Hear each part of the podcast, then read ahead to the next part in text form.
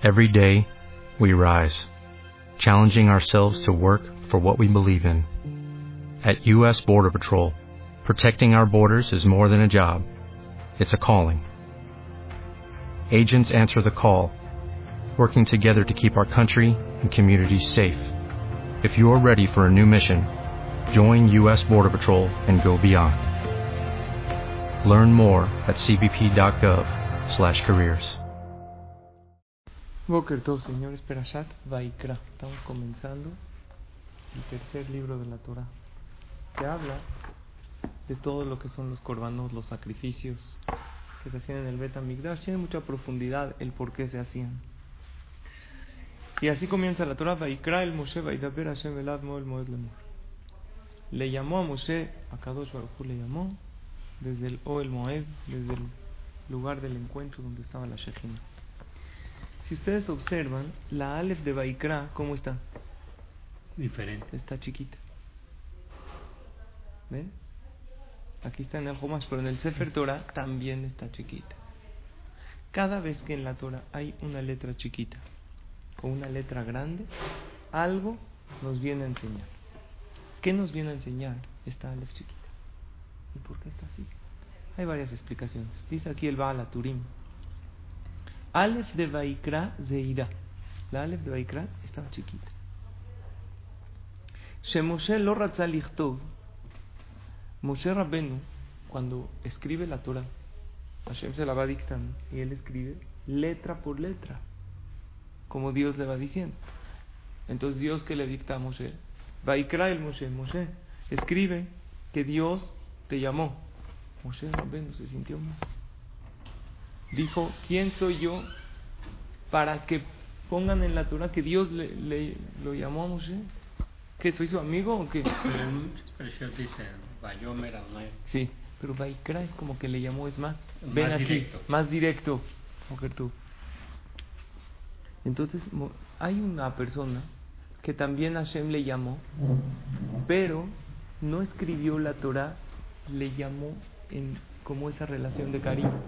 Cuando Bilam, que era el brujo, habló con Hashem, dice la Torah, Vaiker Hashem el Bilam. La palabra Vaiker es como que le llamó pero de casualidad, no es algo respetuoso. Como que se lo encontró y habló con él de paso. Pero no es que le llamó y le dijo, ven conmigo. Y aparte, Vaiker viene de la Shon Keri. Keri, aparte de ser casualidad, es algo de impureza. Entonces Moshe Rabbenu dijo, ¿por qué?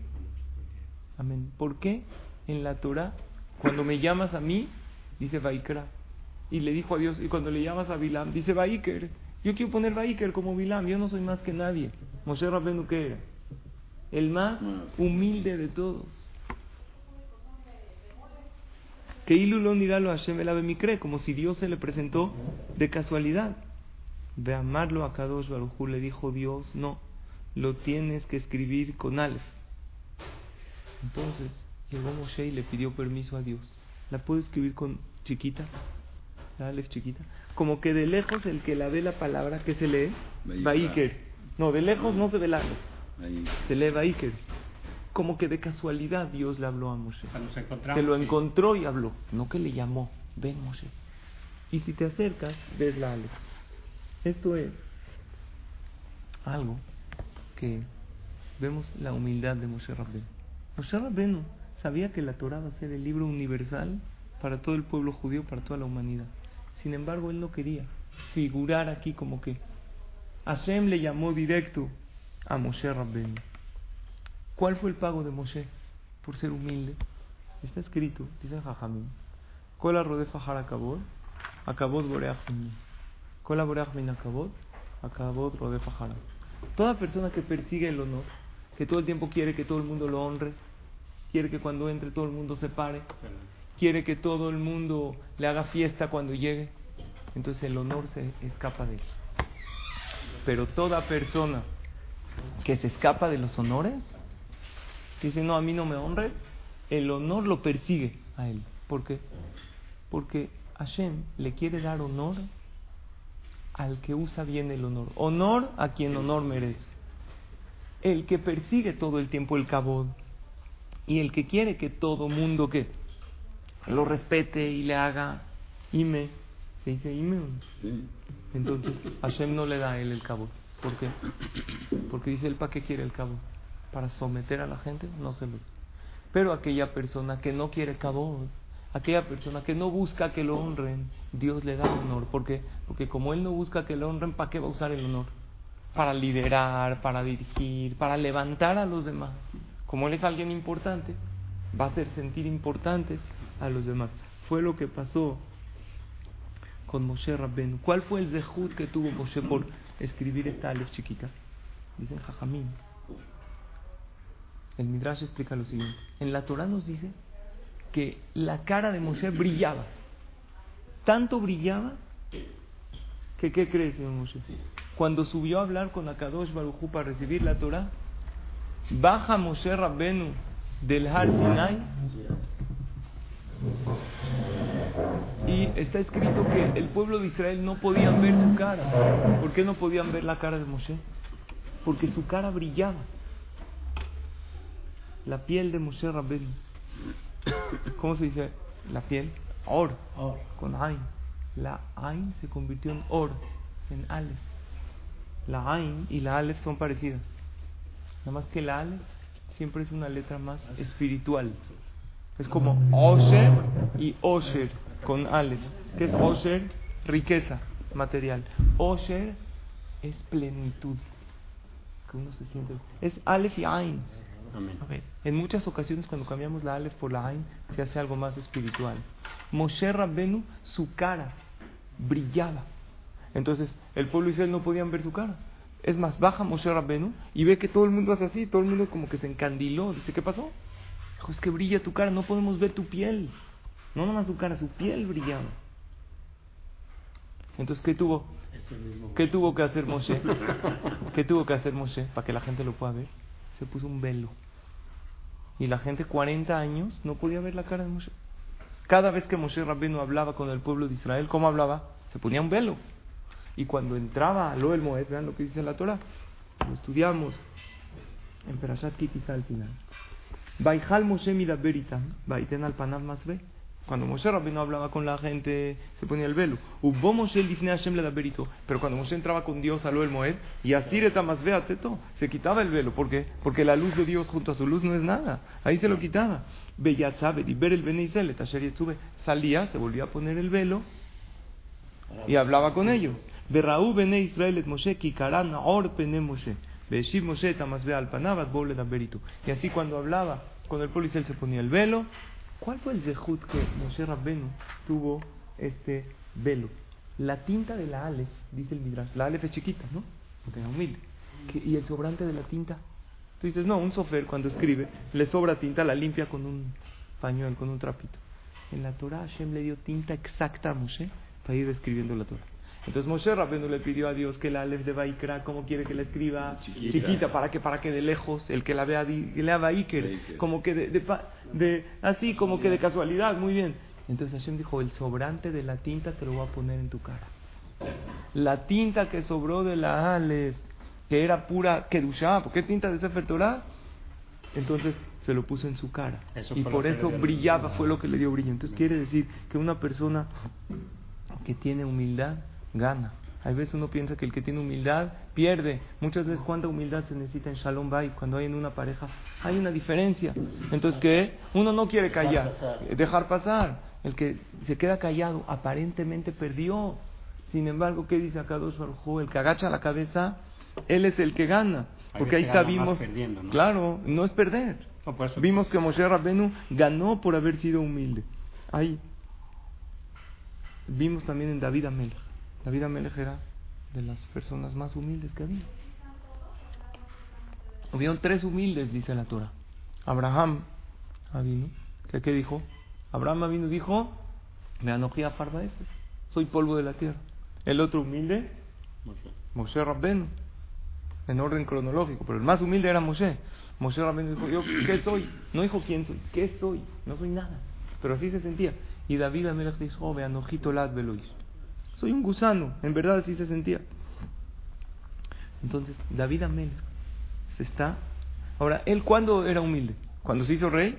No, desde antes era humilde. Y por eso tuvo el dejud de ser rey. La, la Torah nos cuenta que en el llegó Shemuel, Shemuel el profeta, y quería ungir a un rey. Entonces, ¿quién le dijo, le dijo a Hashem? De los hijos de Ishai, uno es el rey. Malek Karneja Shemen, llévate el cuerno. Había un aceite especial del Shemen Amishá, tenían como un cuerno que era como una botella, para ungir al rey. Llegan eh, Shemuel con Ishai. Ishai tenía muchos hijos, y cada uno de los hijos era fuerte, eran tzadikim. David Amelech ni siquiera pensaban que era su hijo. David Amelech, ¿por qué era pastor? ¿Por qué lo pusieron ahí a pastorear? Era raro, era pelirrojo. Nadie era pelirrojo. Pensaron que no era su hijo. ¿Eh? La oveja negra. Era la oveja negra. ¿Y saben por qué lo mandaron ahí? Para que se lo coma algún león. Dijeron, este es un mamzer, que se lo coma un oso, un león, que acaben con él, no lo podemos matar nosotros, ya que alguien lo mate. Y David Amelech siempre le cantaba a Kadosh Baruj. Cuando llega Shemuel, ve a todos los hijos de Ishai, dijo, nadie de estos es. ¿No tienes otro hijo? Dijo, tengo uno, pero ese no es mi hijo, si es, no estoy seguro, creo que no. Dijo, llámale. Lo llaman, lo ve Shemuel, se para, Meloco mató. ¿Saben qué es Meloco mató? Se para toda a su altura.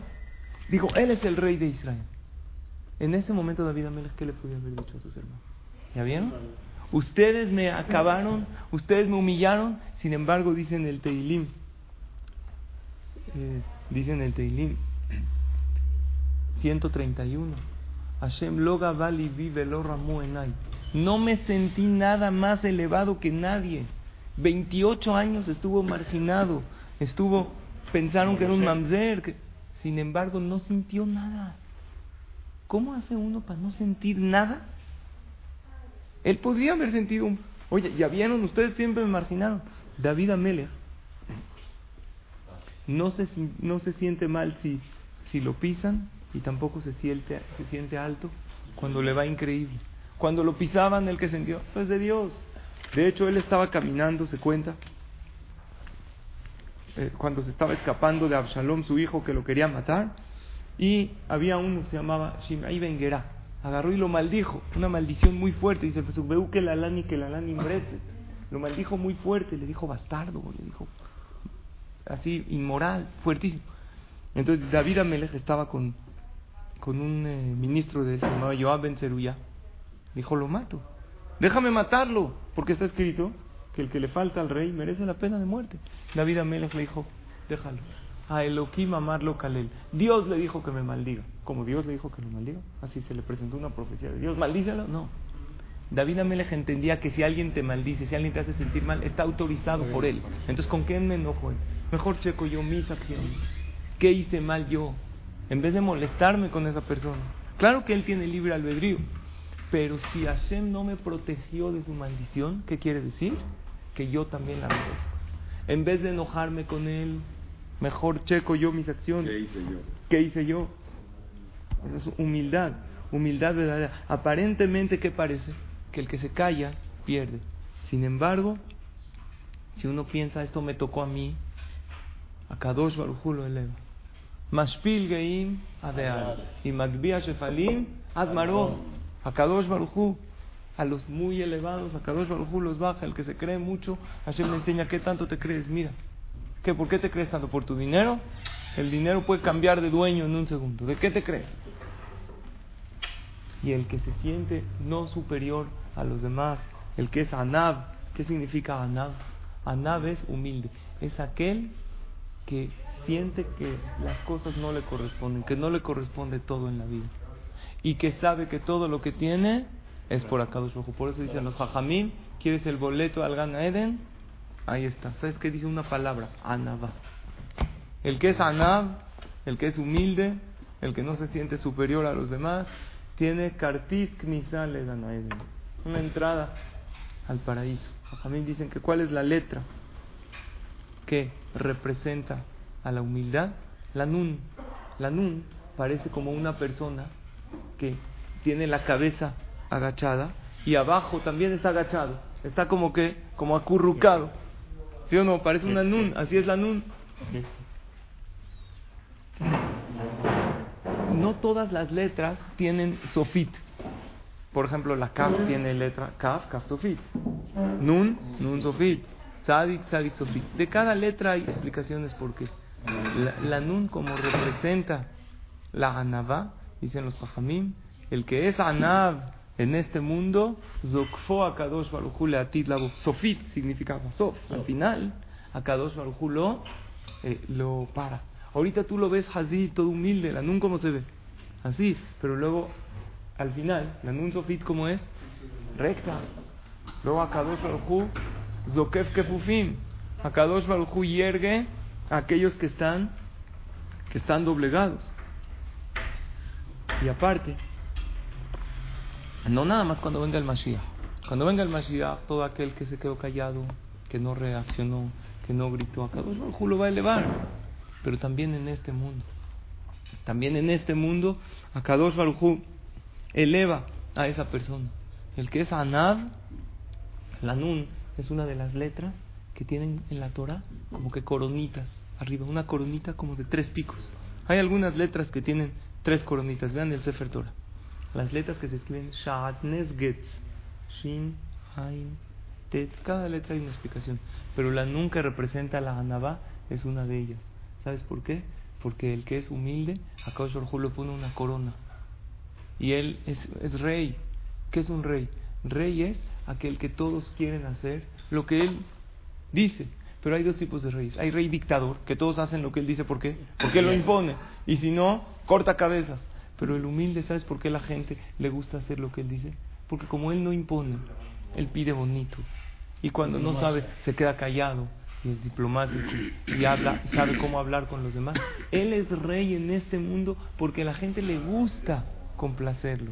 La gente le gusta hacer lo que él dice. Vamos a entender qué es humildad y con esto vamos casi a concluir. ¿Quién es el hombre más humilde? Moshe Rabbenu. Moshe Rabbenu, Nicola nada más al nada más de todo el planeta. Yo les pregunto algo. Imagínense si yo les digo, el hombre más humilde del CNIS, ¿quién es? ¿Quién te imaginas? Alguien ahí hasta atrás, así, sentado, calladito.